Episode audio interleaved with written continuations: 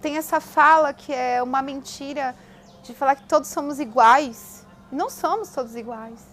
A gente está vendo que não somos todos iguais. Porque se fôssemos, a maior parte das coisas horríveis não estaria acontecendo com a maior parte da população negra, indígena, pobre. Mas é um, é um problema esse negócio de colocar a gente nas caixinhas e depois falar, ah, não, todos, todos somos iguais. Para você que é racista, não passarão. Eu sou a Krika Monteiro, tenho 37 anos, eu sou grafiteira, ilustradora e designer. Eu sou filha de um casal interracial, né? Que é o meu pai, ele é um homem branco e minha mãe é mulher negra. Os dois vêm de uma origem muito humilde nordestina. A minha mãe é baiana e meu pai é piauiense. E eu lembro que em casa é, somos em três, né, irmãos? Eu sou a mais clara e tenho meu irmão no meio, que já puxa um pouquinho minha mãe, e a Ju que fica entre eu e o meu irmão. E a minha mãe tinha muito medo, meu pai também, da gente reproduzir racismo. Então, em casa, a minha mãe sempre falou que nosso cabelo era lindo, que nossos traços eram lindos e que a gente tinha que se amar. De alguma forma, minha mãe fez a gente se amar. E ela falava assim: ó, não é porque seu pai tem o cabelo liso que vocês têm que querer ter o cabelo liso. Então, para mim, isso foi muito importante de ouvir em casa. Só que eu também fui, eu fui é, educada dentro de uma bolha familiar, onde a minha família ensinou que a gente tinha que respeitar todas as pessoas, independente de raça, de religião, de tudo isso. Só que quando eu vou pro mundão, eu começo a me deparar com coisas que eu também achava que no Brasil não tinha racismo. Eu tinha esse pensamento quando eu era mais nova, porque na minha casa, meu pai e minha mãe estão juntos e a gente é uma família que cruza entre brancos e negros e tá tudo bem. Só que quando a gente começa a circular mesmo dentro da sociedade, a gente começa a ver as situações de racismo que estão incrustadas na sociedade, né? Que forma a base da nossa, da nossa cultura brasileira. Primeiro foi na escola. Eu lembro que a minha mãe ia muito na reunião de escola e quando ela chegava, eu não era filha da minha mãe. Simplesmente, assim, as pessoas perguntavam, mas ela é sua mãe? Meus amigos. E aí os pais sempre perguntavam, né, quem era meu pai, minha mãe. E muitas vezes minha mãe tinha que ficar dando explicação. E aí eu fui entendendo esse processo todo quando eu tinha 11 anos, que eu comecei a reagir. Eu ficava brava. Eu falava, ela é minha mãe sim. Eu não sou adotada. Meu pai é branco e tal. Então, Daí que eu, que eu entendi que o racismo é, na nossa sociedade ele é extremamente pesado, porque quando uma mulher negra se relaciona com um homem branco e tem um filho de pele clara como eu, ela vai sentir na pele isso. E eu senti não na minha pele diretamente, porque eu tenho a pele ainda clara, eu sou negra de pele clara. Eu entendo as minhas raízes, eu entendo que eu tenho que lutar contra o racismo, independente de eu ser uma pessoa que tem passabilidade. Porque as pessoas me confundem dependendo do lugar que eu tô. Só que eu sempre deixo claro isso, porque eu nunca vou ser uma mulher branca, eu cabelo crespo. A leitura que vão fazer sobre mim, eu posso ter a pele clara, mas eu sei muito bem que tem lugares que vão querer me colocar no meu lugar. Entendeu? Que eu acho que meu lugar é em qualquer lugar, que eu também sou, não gosto desse termo, o seu lugar. Onde é o seu lugar? Eu quero estar em todos os lugares. Assim como uma pessoa negra retinta tem que estar em qualquer lugar também. E aí eu falei, caramba, olha como é o mundo. Ah, então, estruturalmente, a sociedade ela continua reproduzindo racismo, as instituições continuam reproduzindo racismo e tudo é, não é assim na cara, muitas vezes, da pessoa. É de uma forma muito velada. Basicamente, o racismo velado, ele é o que tira você das possibilidades de você evoluir na sua vida. Te tira a oportunidade de trabalho, de estudo. Eu vi muitos amigos meus, assim, inteligentíssimos, negros, retintos, mas não tiveram a, a oportunidade de, de estar em determinado lugar simplesmente por conta da cor da pele.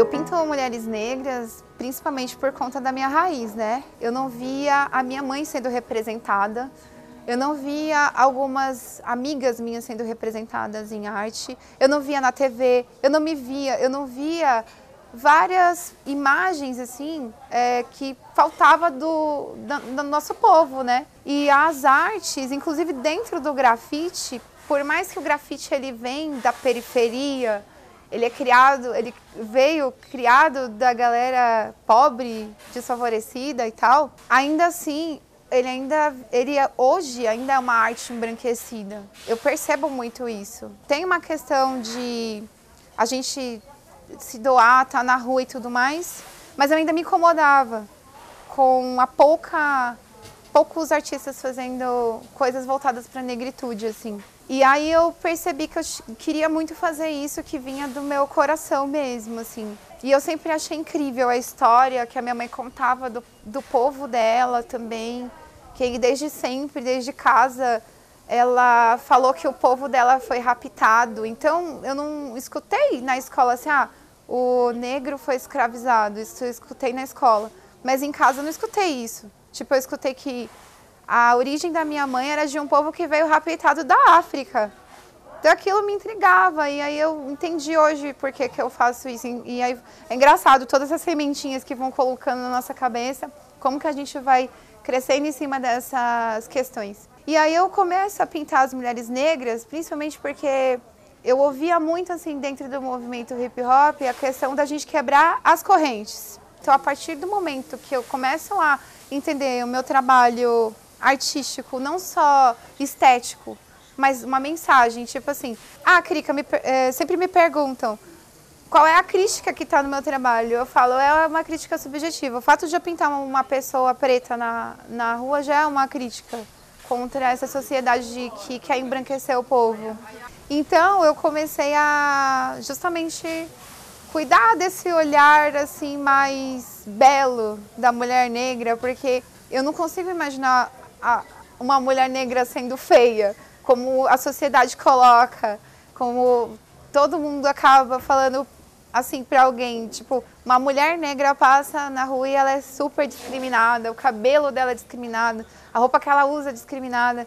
Eu faço esse resgate ancestral pensando no hoje para mirar lá no futuro, sabe? Então eu fui pensando basicamente ao longo do meu trabalho nessa representatividade hoje, que eu vejo que as mulheres negras, elas têm uma potência muito grande, mas elas não são muito vistas, ouvidas ainda.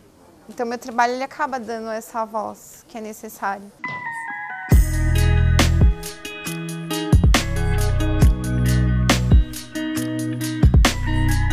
O Brasil, ele foi um país escravocrata e que ainda hoje a gente vive numa escravidão. Vamos dizer que é uma escravidão velada. E por conta disso, ainda existe todo esse processo de a pessoa negra ser impedida de fazer as coisas. O processo de abolição da escravidão foi uma maneira legítima de, obviamente, tirar esse povo dessa situação horrível, mas não teve um projeto de sociedade. Projeto foi: você que se vire. Se você quiser ficar na casa grande, a gente te ajuda aqui, você mora aqui. E isso continua até hoje. Veja bem os, as empregadas domésticas hoje. Isso é resquício da, da nossa estrutura racista no Brasil, um país escravocrata. E a gente tem sim que olhar para trás para saber como é que a gente está vivendo hoje. Se tivesse tido lá atrás um projeto de sociedade, hoje o Brasil era para ser uma potência, porque o povo negro ele é muito produtivo, inteligente, capaz. E aí, na estrutura, depois que acabou, a, a, a, gente diz a falsa abolição, né? Que quem ganhou todos os louros de tudo isso foi a Princesa Isabel. Mas teve os abolicionistas, teve muita luta negra, teve muito sangue derramado. O que, que não foi os quilombos? Não teve um projeto de educação para a população preta. Por que, que existe favela? Por que, que existe desigualdade? Tá tudo tudo, toda a nossa história está ligada ao nosso passado. E tem gente que fala, ah, mas vocês são mimizentos. Isso tudo é vitimismo. A escravidão já acabou. Só que, historicamente, é, se você fechar os olhos hoje Você consegue ver uma pessoa preta em um cargo de poder que tem, detém poder? A gente fecha os olhos e a gente não consegue imaginar uma pessoa preta, a gente imagina uma pessoa branca. Porque isso foi colocado para a gente acreditar que a pessoa branca ela tem muito mais capacidade e ela vai conseguir chegar adiante. Como que é o estereótipo de uma pessoa negra fazendo um trabalho? Geralmente essa pessoa é, ela está nos piores trabalhos, ela não está nos trabalhos que de repente poderia ser para todos ocupar. Um médico, por exemplo. Então, se a gente tivesse tido lá atrás um projeto de educação, de moradia, está na Constituição isso, a gente não estaria passando tanto pelos problemas que a gente está.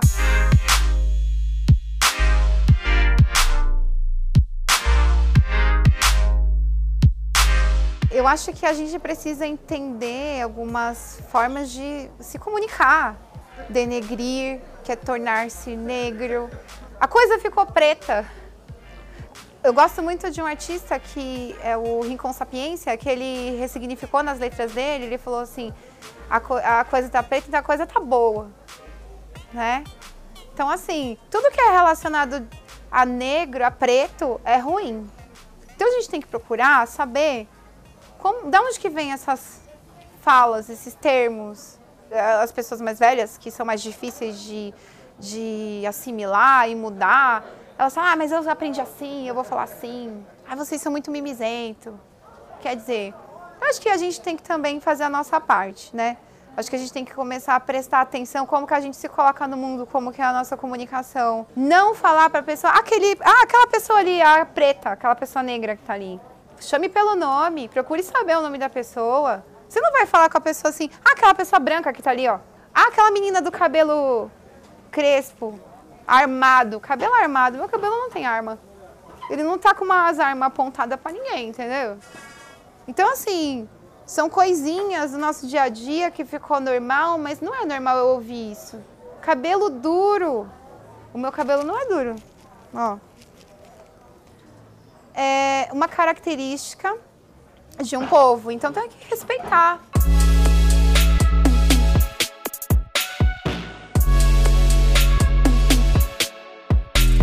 Sobre as coisas que têm acontecido hoje na nossa vida pandêmica, na sociedade, a gente está vendo nas reportagens, né, abuso policial, abuso em empresas, né, privando pessoas negras de estar entrando nos seus estabelecimentos, privando de uma pessoa negra fazer uma compra dentro de um mercado, onde a pessoa tem que tirar a roupa para mostrar que não é um ladrão. É, polícia batendo em pessoas negras na periferia e tratando pessoas brancas em bairros nobres de outra forma. É, tudo isso me revolta. Tudo isso me revolta, me atravessa, eu fico todo dia com raiva e eu vejo também um movimento artístico muito forte de artivismo, de apontar essas mazelas da sociedade. Chegou um ponto que todas essas, essas informações que chegam pra gente, eu me remeti assim a um período histórico da arte onde o Picasso desenhou Guernica. Falei, como que era naquele período deles de guerra? A gente está em guerra. E a arte, ela tem esse poder de apontar essas questões horríveis, né? Gente, pelo amor de Deus, olha o que está acontecendo. Vocês não estão enxergando isso? Todo dia é uma notícia. Todo dia é uma notícia. Quantas vezes que a gente ouviu esse ano de 2021 uma morte no Rio de Janeiro por bala perdida? Então, é revoltante você ver que são as mesmas pessoas de sempre passando pelas mesmas coisas eu não consigo é, ficar tranquila com relação a isso. E eu também, infelizmente, eu gostaria de ter poder para poder mudar tudo isso. Dá vontade de chorar, dá vontade de, de, de ir para cima mesmo, assim. Que não é o certo a fazer, não é legal a gente... Eu não concordo que com violência a gente vai combater a violência, mas às vezes a gente precisa ser muito duro. E essas coisas todas atravessam a gente. E eu todo dia faço essa reflexão na minha cabeça, né? Todo dia a gente está andando para frente ou está andando para trás? E a gente está vendo escancaradamente a, a mídia mostrar quem é o Brasil. O Brasil sempre foi isso. E as gerações continuam perpetuando essas coisas horríveis, sabe? De segregação, de impossibilitar uma pessoa negra de ser um, um, um ser humano, é desumano. Acho que é isso, sabe? Não tem mais o que falar, é revoltante.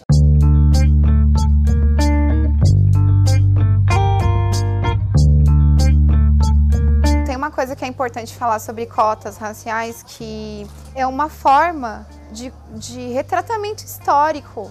Lembra que eu falei que se tivesse é, tido um projeto de inclusão da população negra lá atrás, quando acabou a escravidão, hoje provavelmente seríamos uma sociedade que negros e brancos estariam no mesmo nível, patamar, estariam com suas empresas, estariam é, gerando economia para o nosso país de uma forma mais igualitária. Então, assim, a cota, ela é necessária.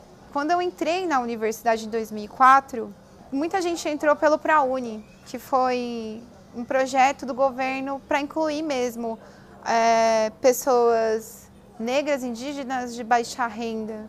Então, isso foi possível mudar a vida de famílias. Tem gente que se formou e mudou a vida da família inteira, do bairro, transformou, fez projetos, porque foi negado isso aos nossos antepassados. E a nossa geração que teve acesso a cotas de ensino foi fundamental para a evolução do nosso próprio universo, assim, da gente criar possibilidades. Hoje eu vejo um monte de gente empreendendo, é, sendo negras e também vieram de uma origem mais humilde. Então é necessário justamente para isso, para tentar chegar numa aproximação aí com aquela pessoa que tem muito mais privilégio, que é uma pessoa branca.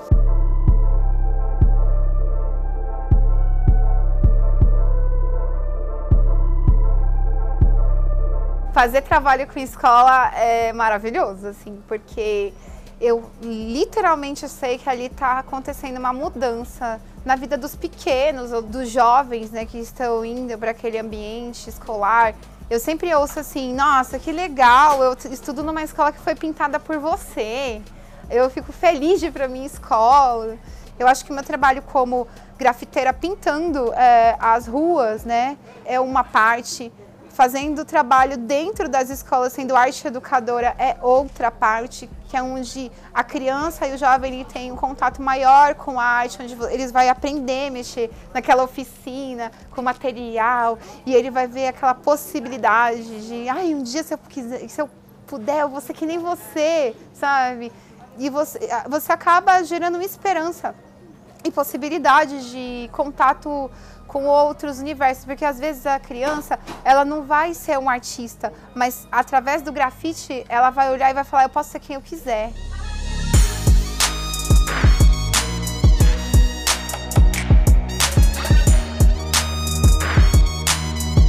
O que eu gosto de falar com os jovens e para quem está na crise também da existência sobre essa questão racial. Eu já estive nesse lugar de achar que eu vivo no não lugar. Eu tenho um lugar, eu sou o lado negro da força.